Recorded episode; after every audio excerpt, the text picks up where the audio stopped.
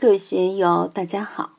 今天我们继续学习《禅说庄子·田子方》“治人之德，不修而全”第三讲“庙堂气、英雄气、山林气”第四部分。让我们一起来听听冯学成先生的解读。列御寇为博昏无人射，引之银冠，错杯水其肘上。我们看列子表演射箭时。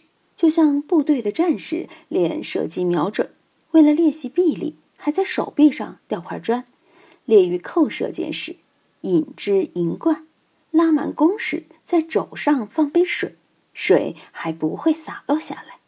发之誓使复踏，射出去的箭一定命中靶心，而且箭无虚发。方使复遇，第一箭射出去直中靶心，第二支箭射出去。又中靶心，第三支箭射出去还是中靶心，这就叫方时复玉。在一个靶心里，可以十支箭都在一点上命中。你看他箭术多高明，肘上还放了一杯水呀。当世是犹像人也。什么叫像人呢？现在写这两个字就要加个人旁了，就像是一个木偶一样。上一节课。我们学习了孔夫子见老子那段：“老旦新木，方将披发而干，折然似非人。”就像一段枯木一样。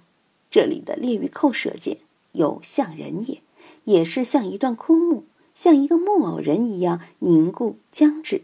射箭的动作像机器人一样百发百中，没有多余的夸张的动作，是那么干净利落。他的剑法已经达到炉火纯青、出神入化的境界了，但是在伯昏无人眼里看来，只是小菜一碟，算不了什么。伯昏无人曰：“是射之射，非不射之射也。”伯昏无人就批评他了：“你还仅仅是射之射，不是不射之射。什么是射之射，不射之射？学佛法的人都知道。”色不异空，空不异色，色即是空，空即是色，这样一层层的翻上去。昨天有朋友谈到牛头法融禅师的“恰恰用心时，恰恰无心用；无心恰恰用，常用恰恰无”，像这样的绕口令，就是在表现我们生活中不一样的境界。有时是有心栽花花不发，有时是无心插柳柳成荫。射之射，仅仅是一个人世间的射手而已。我也承认你是一个非常高明的射手，但还不是无射之射。什么叫无射之射？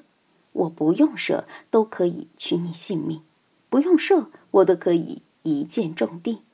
就像金庸写的武侠小说一样，高手见面哪里用什么刀枪，摘花飞叶皆可取人性命。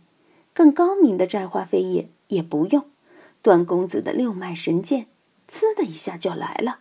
人剑合一，剑气合一，他不需要武器，是非射之射。更高明的人，连六脉神剑也不需要，一个人站在那里，呆若木鸡一样，站在那儿，坐在那儿，敌人一看就逃之夭夭，不敢犯其锋芒。这样的人更高明。有的人气势汹汹的要来打架，别人坐在那儿。根本不料理他，眼睛都不眨一下，结果十步之外就不敢接近了。为什么？因为真正的高人身上有团罡气，就是天罡地煞的那种罡气，你怎么敢靠近？以前见到毛主席，那些当官的各地司令员还没有靠近，腿就在抖了；哪怕毛主席还没有见他，自己就在发抖，腿就软了。因为毛主席那一身罡气很厉害，所以我们平常人与人打交道，面对某个人还没有说话，就心里发怵，有点胆寒，你就知道你已经败了。不用交手，你已经败了。唐传奇里有一个故事叫《裘冉客传》，你们看过没有？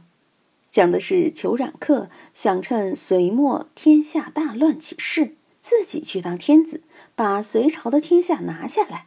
后来听望其人说，太原有天子气，又听说唐国公的二公子有天人之姿、日月之表，他就跑去会了会。那时李世民只有二十岁。裘冉克通过李靖的朋友刘文静引荐入府。裘冉克一看到李世民的神仪风采，底气就没有了。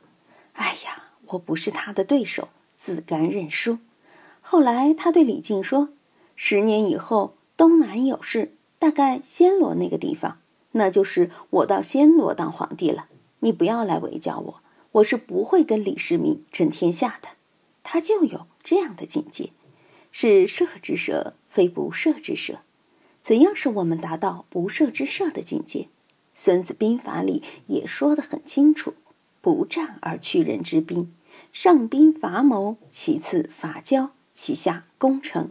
不射之射就是上兵伐谋，不战而屈人之兵。常与汝登高山，履危石，临百仞之渊，若能射乎？马上就给他出道题，好，我们两个一起到高山上去，履危石，临百仞之渊，到泰山顶上，站在一个非常非常危险的悬崖边，看你射箭的功夫到底怎么样。被逡巡，足二分垂在外，以玉扣而进之，玉扣伏地，汗流至踵。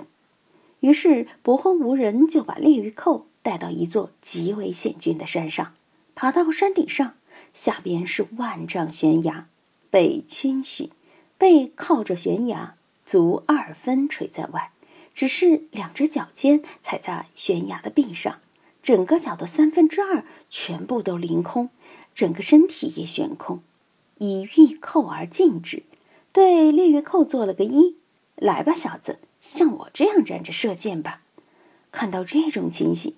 玉扣伏地，汗流至踵，列子马上伏地礼拜下去，吓得头上的汗都流到脚后跟儿了。很多人说自己胆大，真要邀他去涉险，不说远了，就是到七八层高的楼顶上或者水塔上，敢不敢通过那些步梯登上塔顶呢？要知道那些梯子都是悬空的，敢上去吗？这才能考验一个人的胆量。有的人很有技艺，但是胆量不够。胆量不够的人，平时表现很好，但在非常时刻就会丧失技能。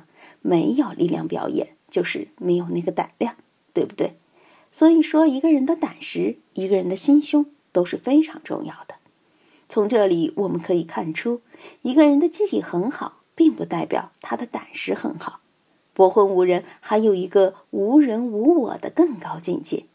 如今西方也有人玩这样的游戏，那些攀岩高手敢于不用安全带，空手在墙外攀上摩天大楼，像博荒无人这样背立于万丈悬崖之上的也不少。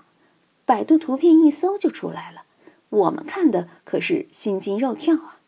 当然，胆气旺的人加上特殊的训练，在黄河壶口瀑布上走钢丝也可以，但智人的境界并不停留于此。